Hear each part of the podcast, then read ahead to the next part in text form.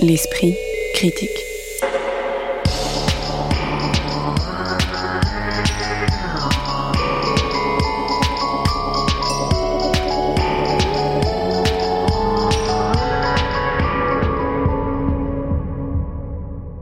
Mediapart. Bonjour tout le monde et bienvenue pour ce nouvel esprit critique consacré à la littérature. Puisque nous avions déjà parlé en amont ici de Mohamed Mbougarsar qui a reçu le prix Goncourt, puisque nous boycottons par principe le Renaudot et son jury encore plus douteux que les autres, mais que nous arrivons quelques jours après la remise des prix littéraires, nous débattons aujourd'hui du Médicis donné à Christine Angot et son voyage dans l'Est, avant de partir quelque part plus à l'ouest pour le pays hispanophone qui sert de décor au dernier opus de la trilogie du prix Nobel de littérature J.M. Coetzee, intitulé La mort de Jésus, avant d'atterrir, si c'est vraiment le bon terme, à proximité de l'entité cosmique qui peuple le dernier livre de Mika Birman, Teke. Pour en discuter aujourd'hui, Lise Wajman, professeure de littérature comparée qui chronique l'actualité littéraire pour Mediapart, Pierre Benetti, dont vous pouvez notamment lire les critiques dans En attendant Nado, et Eugénie Bourlet, journaliste littéraire, notamment pour lire Bonjour à tous les trois. Bonjour. Bonjour. Au sortir des annonces des principaux prix littéraires, plutôt que de parler du dernier Renaudot, dont un des faits d'armes a consisté à donner sa récompense 2013 à Gabriel Matzneff, nous avons préféré évoquer le prix Médicis, décerné donc non pas à un pédocriminel, mais à une histoire de pédocriminalité, en l'occurrence celle racontée par Christine Angot dans Le Voyage dans l'Est, publié chez Flammarion, où elle revient sur l'inceste commis pendant des années par son père, du premier baiser à l'âge de 13 ans, à la pipe dans le confessionnal d'une église quelques années après, jusqu'à la pénétration vaginale quand elle a dépassé les 20 J'aimerais qu'on débute avec la petite musique qu'on entend euh, depuis euh, la sortie du livre, à savoir le fait que l'inceste subi de son père par Christine Angot, elle l'avait euh, déjà raconté, soit comme des motifs de certains de ses livres, soit plus explicitement dans des ouvrages comme bien sûr l'inceste, mais aussi Un amour impossible, Léonore toujours. Est-ce que cette façon de se répéter dans, dans le sujet, c'est un reproche qu'on peut lui adresser, ou est-ce que au fond c'est injuste parce qu'on a plein d'exemples d'écrivains très talentueux ou au contraire complètement catastrophiques qui ont eu un seul objet dans leur manière d'écrire Pierre Benetti non, moi je pense qu'on peut pas lui reprocher parce que c'est un livre qui fait justement le tour de son œuvre. Donc c'est un livre qui raconte l'itinéraire d'une conscience euh, de manière, euh, moi je trouve magistrale, d'un point A où euh, je ne savais pas euh, ce que c'était. Euh, D'ailleurs, elle avait pris la parole, Christine Angot, au moment de, de, la sortie du livre de Camille Kouchner pour dire ça, qu'elle était étonnée que tout le monde sache immédiatement reconnaître les faits de viol et d'inceste, alors que tout le problème justement, c'est de les, de les repérer et de les montrer. Donc L'itinéraire de cette conscience-là, il est très bien développé pendant tout le récit, mais aussi l'itinéraire de l'écriture, puisque le livre se termine sur l'apparition de l'inceste et une discussion, donc l'apparition du livre appelé Inceste en 99, euh, et euh, une discussion euh, avec le père, moi que je trouve un petit peu trop démonstrative et, pédagogique, mais ça enlève pas, je trouve, la force du livre. Donc on peut pas lui reprocher ça, parce que justement, elle fait, elle fait, elle fait le tour de ce qu'elle a essayé de faire depuis 20 ans. Quoi. Eugénie J'ai écouté euh, Christine Angot qui disait qu'elle faisait pas la littérature de témoignage et on est aussi dans une période où il y a beaucoup de livres qui sortent euh, dans cet esprit-là. Euh, vous parliez de, de, Camille Kouchner et de bon, voilà, on a beaucoup de livres qui racontent ces, ces faits traumatiques et une libération aussi un contexte où la, la parole se libère vis-à-vis -vis de ces faits traumatiques. Et euh, Christine Angot, elle n'est pas en train de nous révéler quelque chose. Effectivement, c'est quelque chose qu'on sait, qu'elle a déjà raconté. Et euh, elle, insiste sur le fait qu'elle fait de la littérature. Donc, elle est en train d'écrire un roman. Et euh, elle insiste aussi beaucoup là-dessus. Donc, ce qui compte, c'est pas tant ce qu'elle nous raconte, mais que comment elle nous le raconte. Et effectivement, là, il y a quelque chose qui prend vraiment à la gorge quand on la lit euh, où elle essaye d'unir, elle dit qu'elle essaye d'unir ses points de vue entre l'enfant, l'adolescente, la jeune femme, la femme qu'elle est aujourd'hui. Et c'est ça qu'elle nous donne à lire. Et enfin, peu importe qu'on connaisse déjà ce qui va se passer, puisqu'en plus c'est quelque chose qui passe pas. Mais néanmoins, Lise Majman, ce roman, il arrive après les témoignages donc de Camille Kouchner, de Vanessa Springora, et donc il n'est pas chargé euh, de la même manière. Et j'ai l'impression que dans ses livres précédents, par exemple Christine Angot, elle parlait beaucoup moins des questions pénales, des questions de police, des questions de justice que dans celui-ci.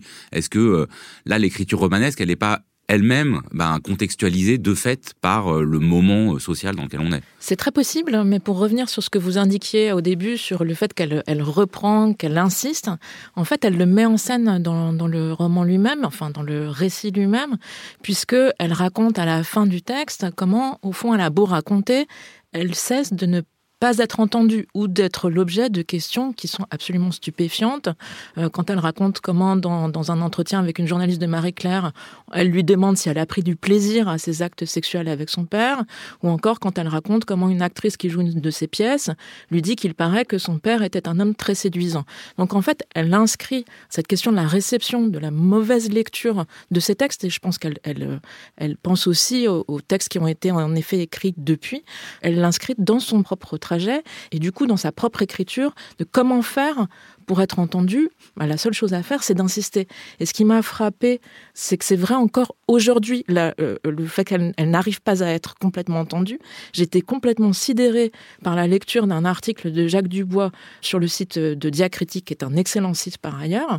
Mais je vous en lis quelques lignes c'est qu'il y a chez Pierre Angot, c'est-à-dire le père, de l'imposteur et de l'abuseur, ce à quoi Christine, disons-le, est loin de toujours faire obstacle. D'un bout à l'autre de leur commune aventure et quoi qu'en est la jeune fille, elle se sent flattée d'être remarquée par un homme aussi élégant et cultivé que son amant. Enfin, c'est c'est dégoûtant d'écrire ça.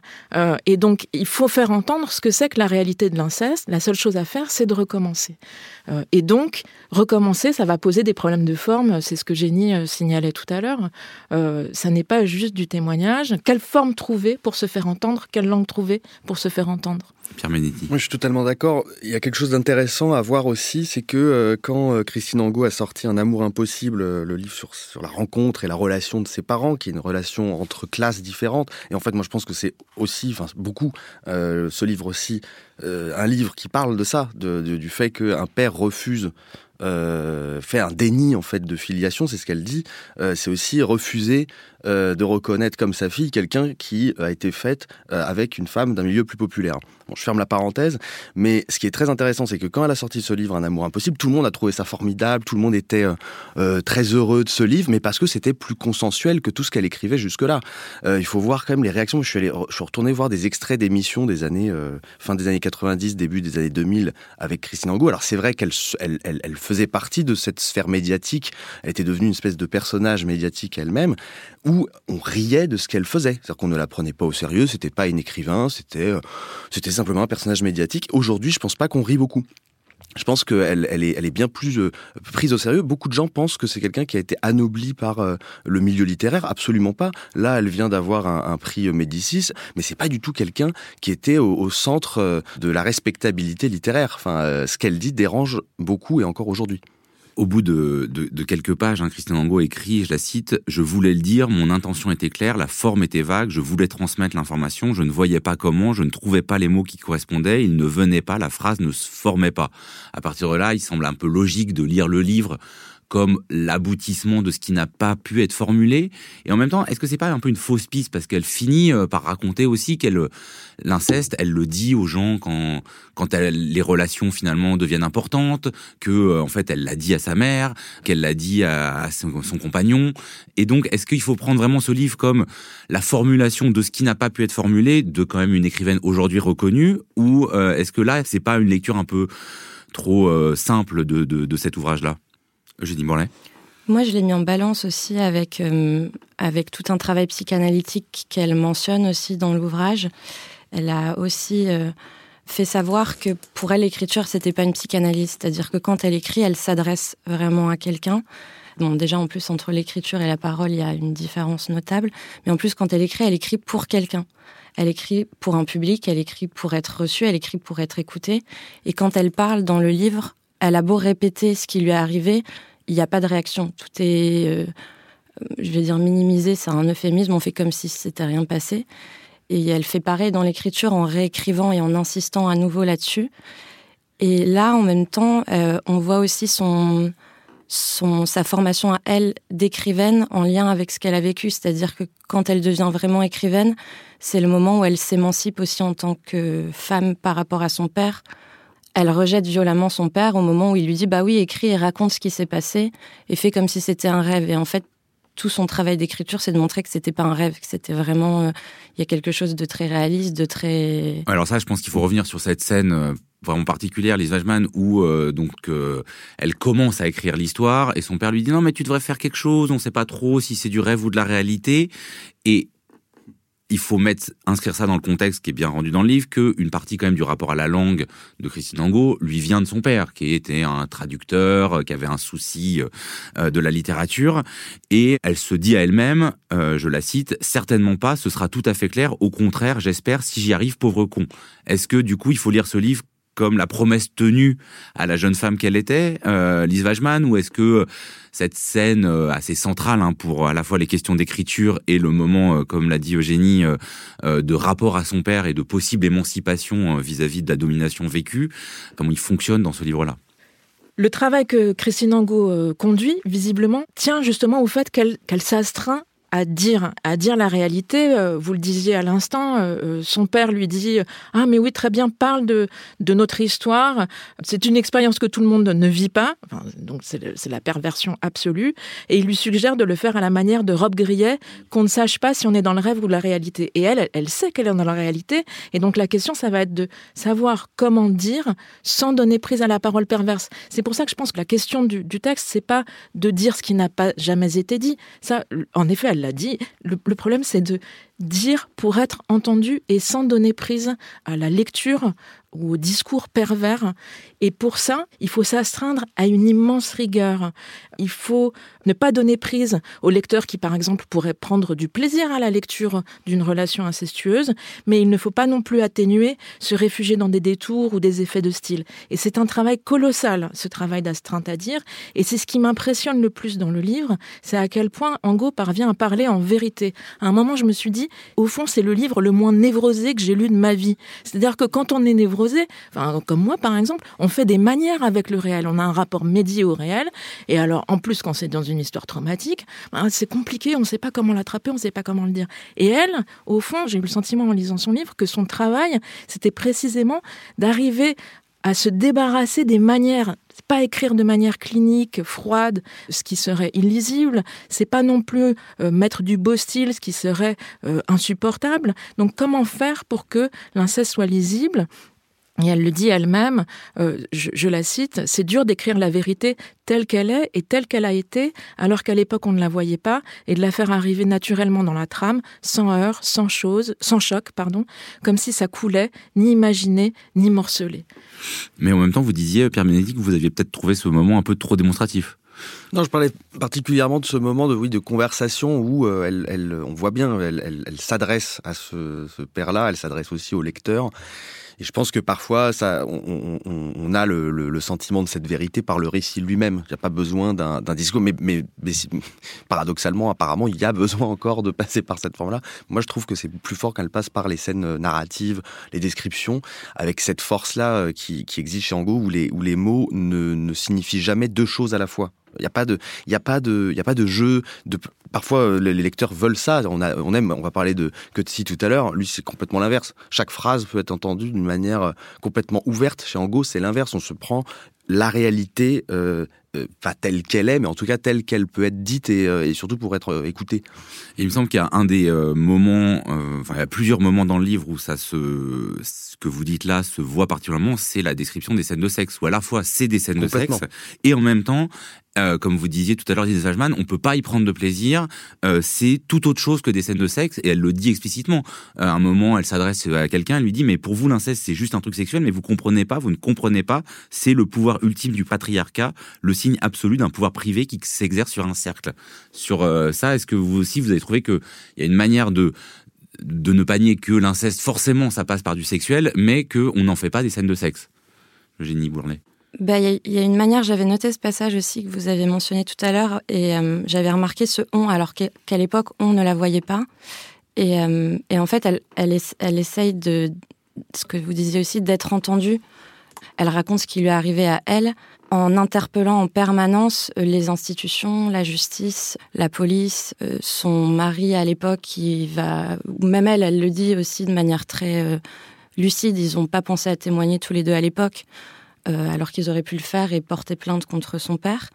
elle raconte ce qui lui est arrivé, mais ce qui est plus important que ça, c'est qu'elle le raconte dans un contexte sociopolitique qui est, celui euh, d'aujourd'hui, avec tout ce qu'on disait sur euh, voilà le, fait qu'il y a beaucoup de témoignages qui sortent et on, réalise en fait que c'est bon, c'est un tabou qui date pas d'aujourd'hui, mais on en parle vraiment aujourd'hui comme d'un sujet de société.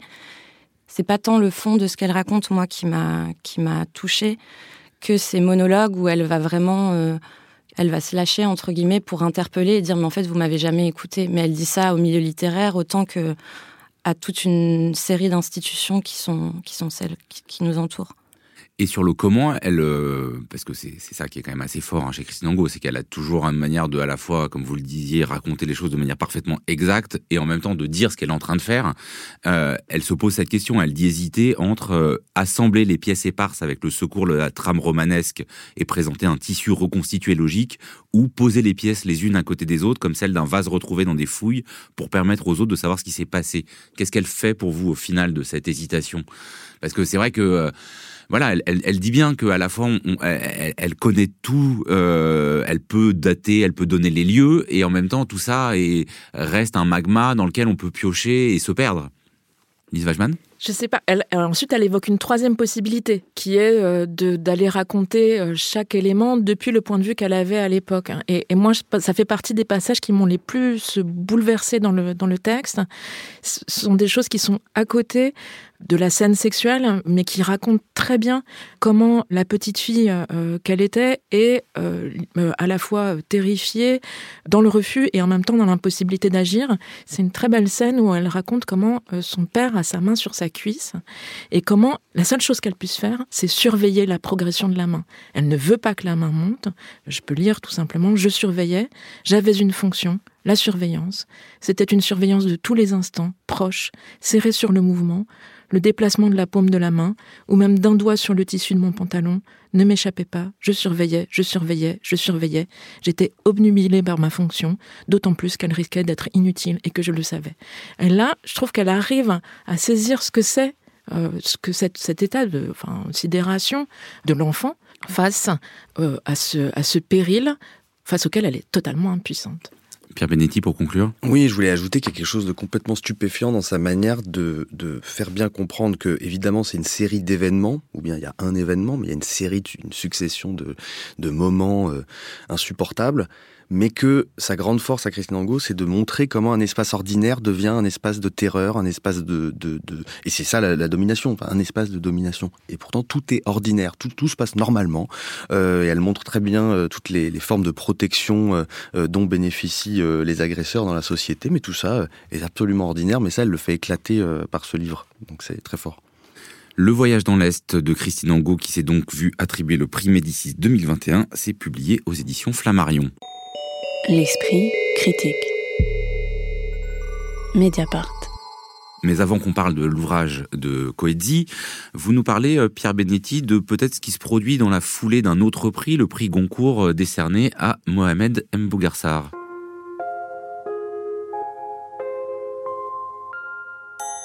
Ben oui, parce que d'une manière qui pourrait être euh, assez euh, ironique si c'était pas euh, navrant, au même moment, beaucoup de gens se sont réjouis parce que un écrivain sénégalais, écrivain français, a obtenu euh, ce prix Goncourt. D'ailleurs, il faudrait voir si à l'extérieur de la France, le prix Goncourt est, si reconnu euh, que ça. Euh, il s'avère que le, roman de Mohamed Bougarsar, La plus secrète mémoire des hommes, racontait l'histoire d'un écrivain méprisé et humilié par le milieu littéraire et colonial français dans les années 30. Ça, on l'a pas assez dit. Et il se trouve qu'au même moment, les éditions de Noël viennent d'annoncer la publication au mois de décembre, il me semble début décembre, de deux romans traduits d'Abdul Razak Gourna, qui vient d'obtenir le, prix Nobel de littérature. Donc euh, Gourna, c'est un écrivain euh, tanzanien, pour, pour ceux qui n'ont qui ont pas suivi cette affaire de Nobel, écrivant en anglais. Euh, il s'agit en fait de deux rééditions, de deux livres euh, qui étaient devenus complètement introuvables depuis leur première sortie en, français. Alors le premier, c'est Paradis, qui, avait été traduit par Anne-Cécile Padoue euh, au Serpent à plume en 99. L'autre, c'est Près de la mer, un roman qui avait été traduit par Sylvette Glaise chez Galade en 2006. Et ensuite, il y aura deux nouvelles traductions qui sont annoncées chez le même éditeur en 2022 et 2023, c'est Adieu Zanzibar, un roman qui était paru en 2005 en anglais, et Afterlives paru en 2020. Bref, si je vous raconte tout ça, c'est qu'il y a quelque chose d'un peu surprenant dans cette affaire de traduction. On se met à sortir euh, des traductions d'un écrivain absolument peu connu du grand public euh, français euh, après son obtention du prix Nobel. Bon, ça, à la rigueur, on comprend, c'est un effet d'aubaine. C'était la même chose avec Louise Gluck il y a un an, dont aucun livre n'était traduit en français, il faut le dire. C'était paru dans quelques revues. Et ensuite, Gallimard a sorti une traduction. Mais il y a quelque chose, il me semble, de, de très révélateur dans cette histoire. C'est en ce qui concerne le rapport que peut avoir le milieu littéraire français aux écrivains africains non francophones. Euh, il se trouve que énormément d'écrivains qu'on appelle postcoloniaux, euh, c'est un mot qui fait encore euh, bondir en France, mais du côté anglophone, ça fait très longtemps qu'on l'utilise, ne sont absolument pas traduits. On peut en citer plein. Gourna, c'est un peu en fait l'arbre qui cache la forêt, puisqu'il y a un très grand nombre d'écrivains venant de, de quantités de pays et de langues différentes ne sont pas traduits, ou bien quand ils le sont, ils ont très peu de presse et on parle pas d'eux. Donc j'aimerais bien citer quelques noms comme ça, notamment l'écrivain somalien Nourdin Farah, qui a été lui aussi traduit, mais dont les, les livres sont absolument introuvables, ça serait bien de les relancer. Euh, l'écrivain zimbabwéen Shengerai Ov aussi, qui a été traduit chaque tout dans les années 90, on trouve plus ses livres. Euh, et il y a aussi un écrivain absolument pas traduit, zimbabwéen aussi, No Violette Bulawayo, qui est extraordinaire, euh, qui est très difficilement trouvable. Donc c'est très bien de trouver des traductions de Gourna, mais place aux autres et place à la suite.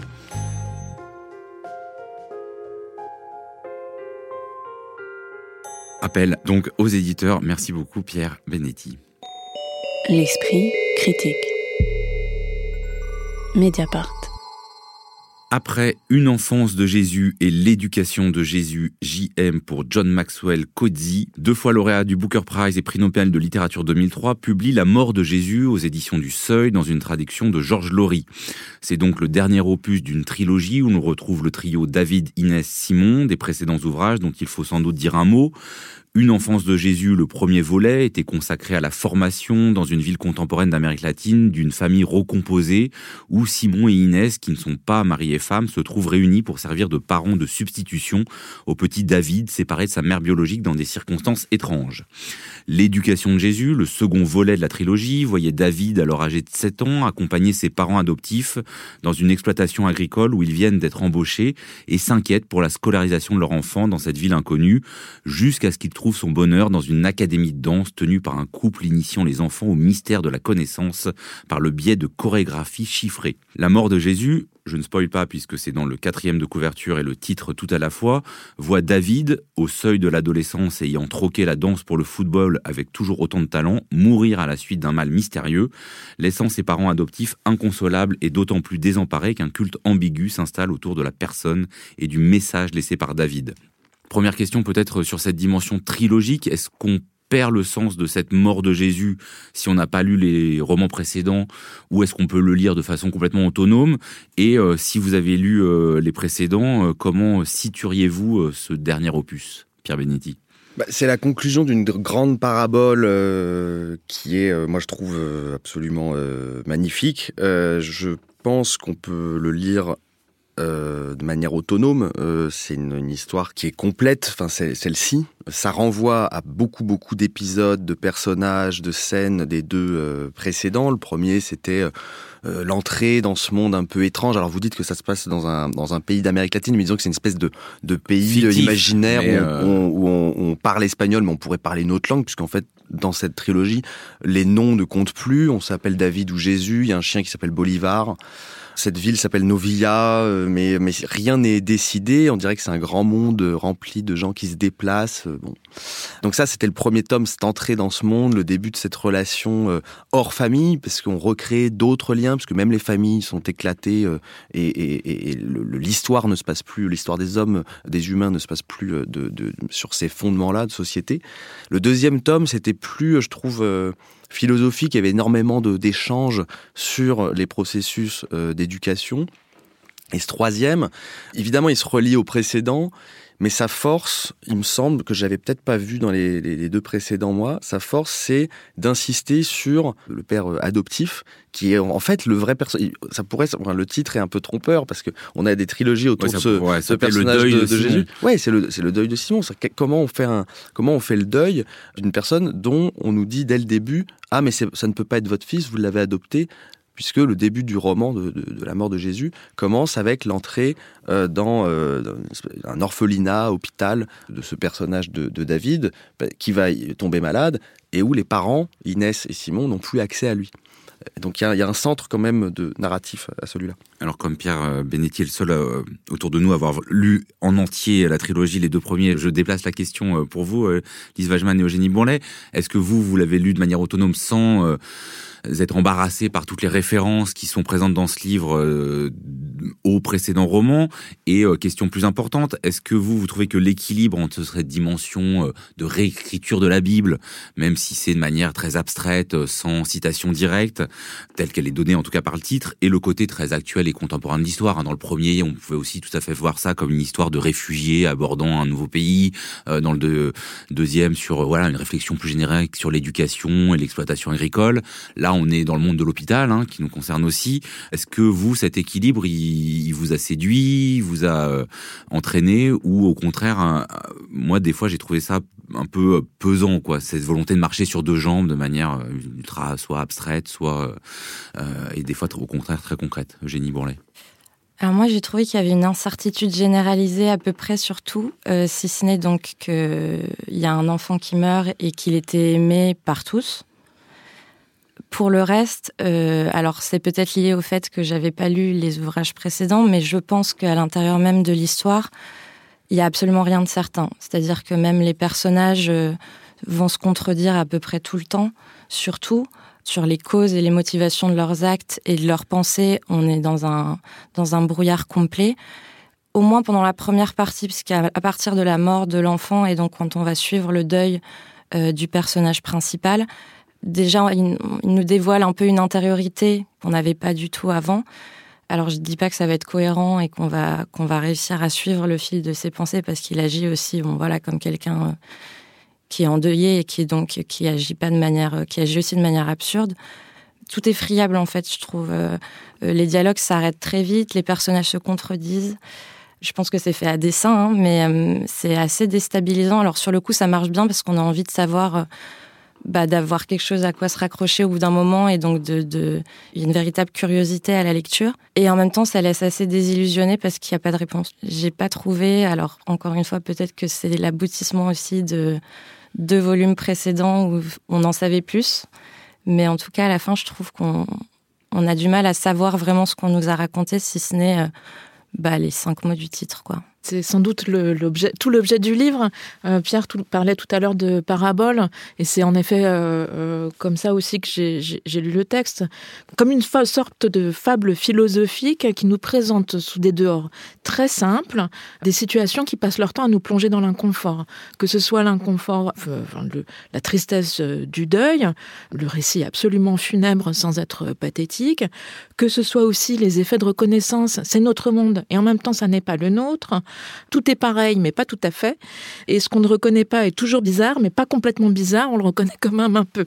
C'est un livre dont le récit euh, progresse en passant son temps à faire des choix entre deux bifurcations, entre deux routes contradictoires, et à nous montrer que les deux possibilités pourraient avoir leur légitimité. En gros, c'est Hercule à la croisée des chemins. Alors c'est un motif médiéval de est-ce que vous allez choisir la voie de la difficulté mais de la vertu ou est-ce que vous allez choisir la voie des plaisirs mais qui va vous mener euh, en enfer. Alors évidemment, chez Coetzee, les deux voies sont pas morales, mais sont simplement deux choix contradictoires. Et ce, dès le début du texte, le jeune David joue au foot avec ses camarades, une partie improvisée avec les enfants du quartier, mais un spectateur dont il va s'avérer que c'est le directeur d'un orphelinat propose de faire un match contre l'équipe de l'orphelinat. Et là, on a l'alternative. Le père de David est réticent, ça veut dire sélectionner 11 garçons et éliminer les autres, organiser une compétition dans laquelle il y aura des gagnants et des perdants. Et en même temps, le directeur de l'orphelinat objecte, il n'est pas de cet avis. Gagner ou perdre n'est pas l'alpha et l'oméga, explique-t-il. Ce qui compte, c'est que les enfants participent, fassent de leur mieux, donnent leur maximum. Dans certains cas, gagner devient un facteur important, surtout pour des enfants orphelins, etc.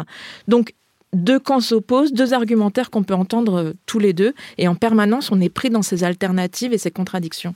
Et qu'est-ce que ça donne, euh, Pierre Benetti, stylistiquement, cette euh, ambivalence? Parce que moi, j'ai eu l'impression sans cesse d'être face à une écriture bah, dépouillée de ses oripeaux inutiles, et parfois finalement trop désincarné pour accrocher le lecteur que j'étais. Alors de là à décrire le style de Coetzee, je, je ne vais pas m'y aventurer. Surtout en traduction. Surtout en traduction, mais par... Georges Laurie, faut, faut reconnaître quand même qu'il fait un travail, je crois, assez assez fort. il y a deux temps en temps des petites entrées comme ça où on se dit tiens c'est quoi ce mot là en anglais dans la version originale? Parce qu'il choisit de mettre quelque chose qui met soudain un, sentiment d'étrangeté dans, le, dans la scène alors on ne sait pas si c'est dans le texte original ou pas moi je trouve qu'il y a quelque chose de formidable quand même. Moi, ça me fait penser à Kafka. Je suis contemporain de quelqu'un qui arrive à donner une projection euh, narrative de notre réalité dont on ne sait jamais si c'est un temps à venir, si c'est un temps composé du passé, de notre présent. Est-ce que c'est une forme de sidération comme ça devant euh, la... Parce qu'il y a quelque chose quand même de absolument glacé, glacial dans cette fable-là, et en même temps qui nous remplit d'un sentiment d'humanité qui vraiment, moi j'ai déjà eu ça en lisant un peu Kafka. Bon, pour euh, décrire ce que tu disais, euh, Lise, les, les, les formes de, de possibilités inscrite dans ce qui se passe. Qu'est-ce qui va se passer? Eh ben, on a plusieurs possibilités. Et parfois, il y a les deux qui sont prises en même temps. Et d'ailleurs, il y a un des cœurs du roman, il me semble, c'est Don Quichotte. C'est que le, le oui, bah, euh, il fallait venir à cette question. C'est-à-dire que le David n'a lu qu'un seul livre et, ne parle que d'un seul livre et il lit aux autres Don Quichotte dans une version enfantine. Complètement. Qu'est-ce qui fait de ça, euh, Don Quichotte, c'est le seul livre que David consent à lire, qu'il a lu donc euh, pas l'original en entier bien sûr, mais dans une version abrégée pour enfants, et qu'il considère non pas comme un récit inventé, mais euh, comme une histoire vraie. Alors que Simon, donc le père adoptif de David, bataille. L'imaginaire, ce n'est pas la réalité, lui explique-t-il. David n'est pas d'accord. Donc là, on a bien voilà la, contradiction. Mais en même temps, ce que pense David exactement, on ne le saura pas. Et alors, sans spoiler quoi que ce soit, je crois, il faut dire que le livre se referme là-dessus, précisément sur le fait que sur le livre et des mots laissés dans le livre par des lecteurs qui pensent donner le message du livre, mais aucun, euh, écrit le narrateur, aucun des commentaires n'est de la main de David. Quel dommage, on ne saura jamais ce qui, aux yeux de David, constituait le message du livre, ni ce dont il se souvenait euh, le plus. Au fond, le livre nous dit, vous voulez un message, allez vous faire voir, parce qu'en fait, je pense que le cœur du livre, c'est travailler euh, autour de la formule que donne la professeure de David une professeure elle-même très étrange qui enseigne les chiffres mais avec un goût certain pour l'ésotérisme et qui explique c'est vrai et ce n'est pas vrai. C'est un des paradoxes que nous allons examiner, comment une chose peut être vraie et pas vraie à la fois. La mort de Jésus de J.M. Coetzee, traduit de l'anglais par Georges Laurie, c'est publié par les éditions du Seuil. L'esprit critique. Mediapart. Avant qu'on discute d'un troisième et dernier roman, euh, vous nous parlez, Lise Wajman, d'un autre grand nom de la littérature de langue anglaise, avec quelques questions sur la parution de ses journaux. Vous vous rappelez certainement de l'émotion et de l'immédiate dispute qui a suivi la découverte des manuscrits de Céline cet été, lorsqu'on a appris l'existence d'archives que l'on croyait perdues, contenant entre autres le roman Casse-Pipe. Mais les archives de Céline contiennent aussi une correspondance ignorée avec euh, Robert Brasillac, qui fut condamné à mort à la libération pour fait de collaboration. Bref, ces manuscrits promettaient de belles découvertes littéraires, mais tout aussi probablement des immondices antisémites. D'où la bataille en cours à l'heure actuelle entre les spécialistes de Céline, qui tiennent à se voir l'édition des textes. Comment éditer des textes abjects? La question se pose de manière plus brûlante encore quand il s'agit par ailleurs de grands auteurs. Et de manière inattendue, la récente parution des journaux d'une romancière américaine peuvent alimenter la réflexion sur l'affaire Céline.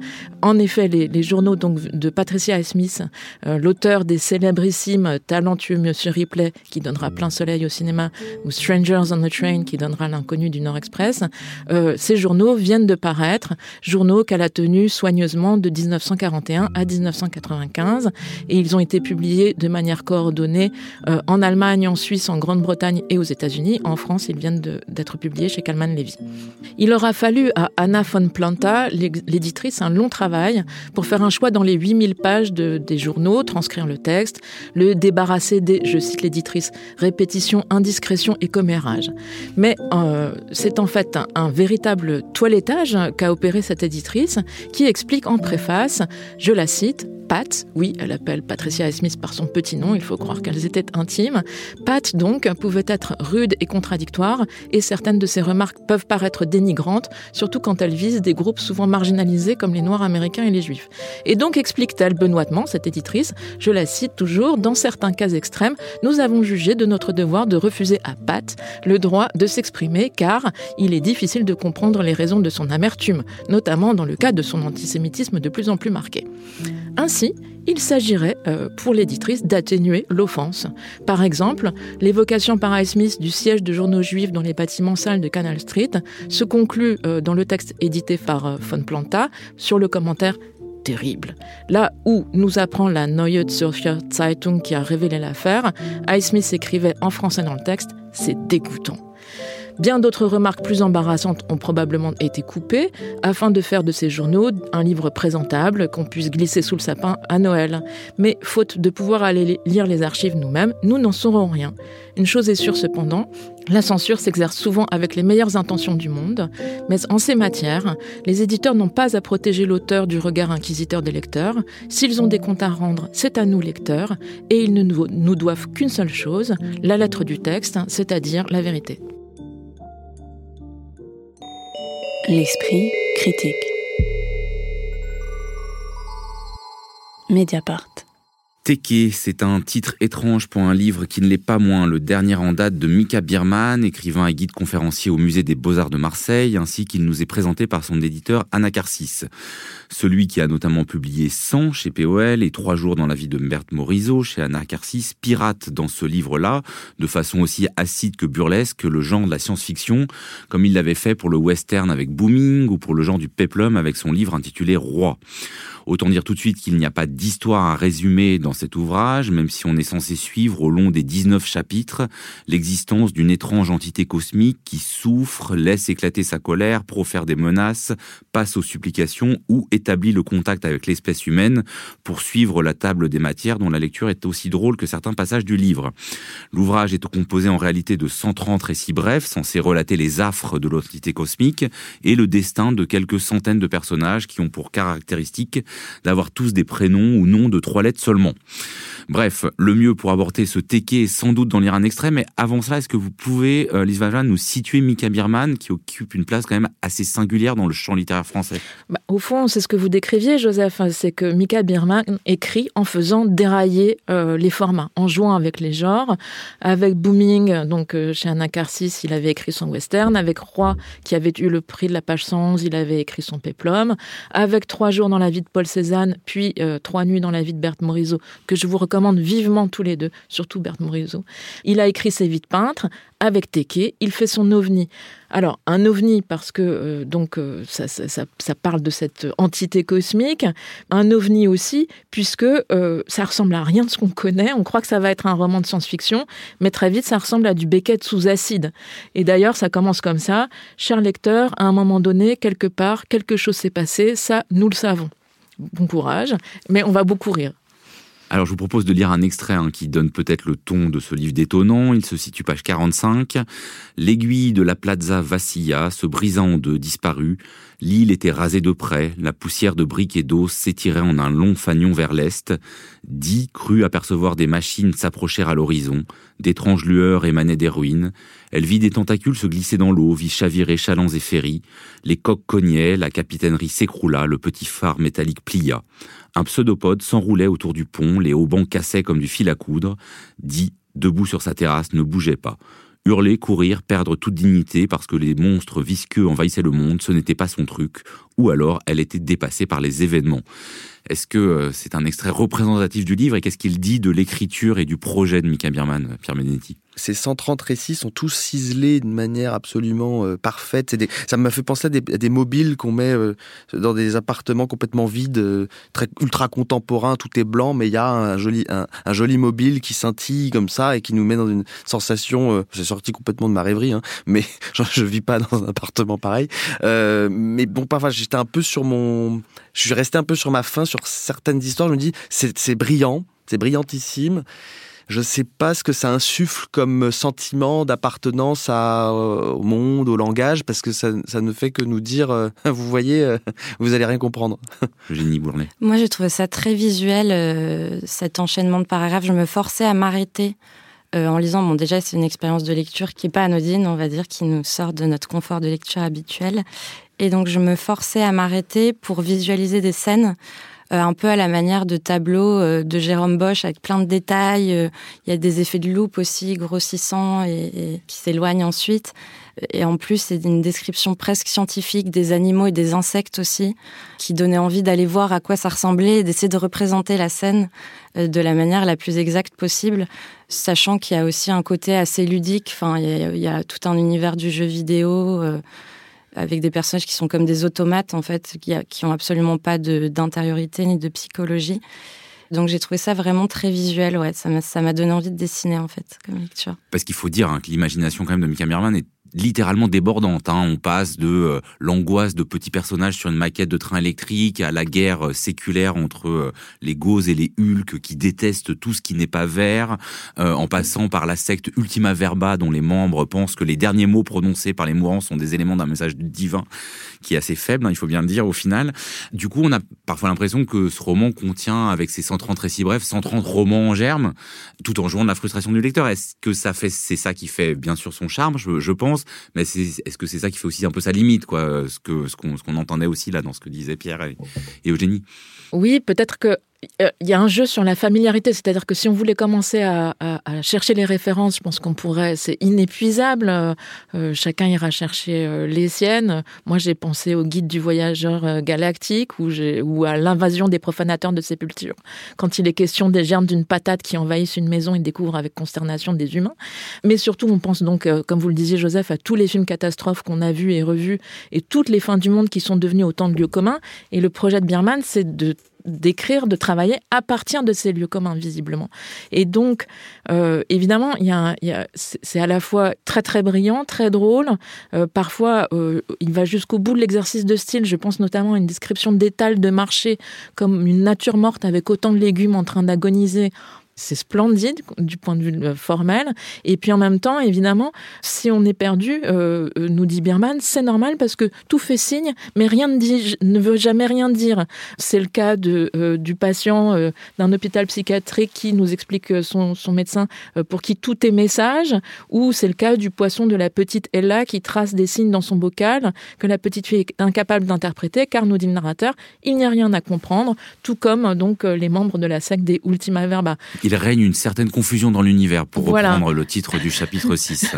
en attendant l'apocalypse, autant continuer à se raconter des histoires. Je pense que c'est ça le principe de Birman.